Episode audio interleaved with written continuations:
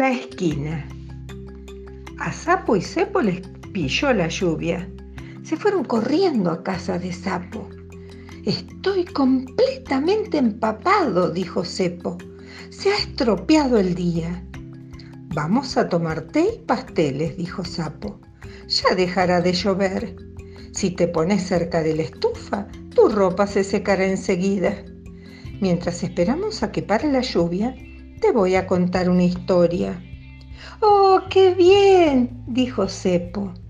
Cuando yo era pequeño, no mucho mayor que un renacuajo, dijo Sapo, mi padre me dijo, Hijo, hoy es un día frío y gris, pero la primavera está a la vuelta de la esquina. Yo quería que llegara la primavera.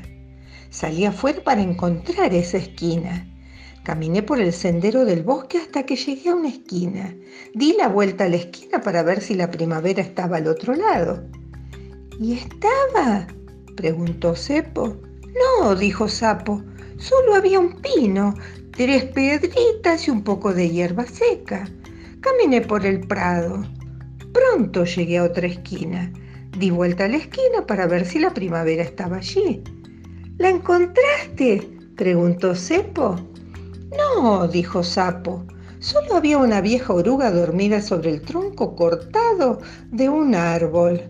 Caminé por la orilla del río hasta que llegué a otra esquina.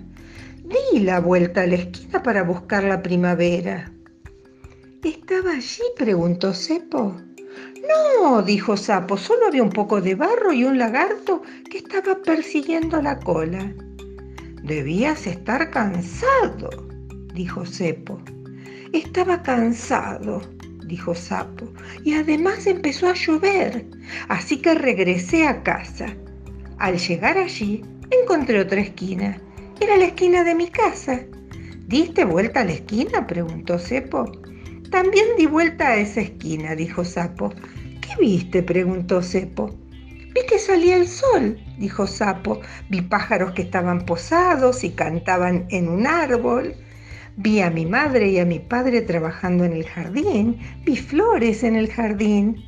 ¿La encontraste? gritó Cepo. Sí, dijo Sapo, me sentí muy feliz. Había encontrado justo la esquina a la vuelta de la cual estaba la primavera. Mirá, Sapo, dijo Cepo, tenías razón. Dejó de llover. Sapo y Cepo se apuraron a salir. Corrieron a dar la vuelta a la esquina de la casa de Sapo para asegurarse de que la primavera había llegado otra vez.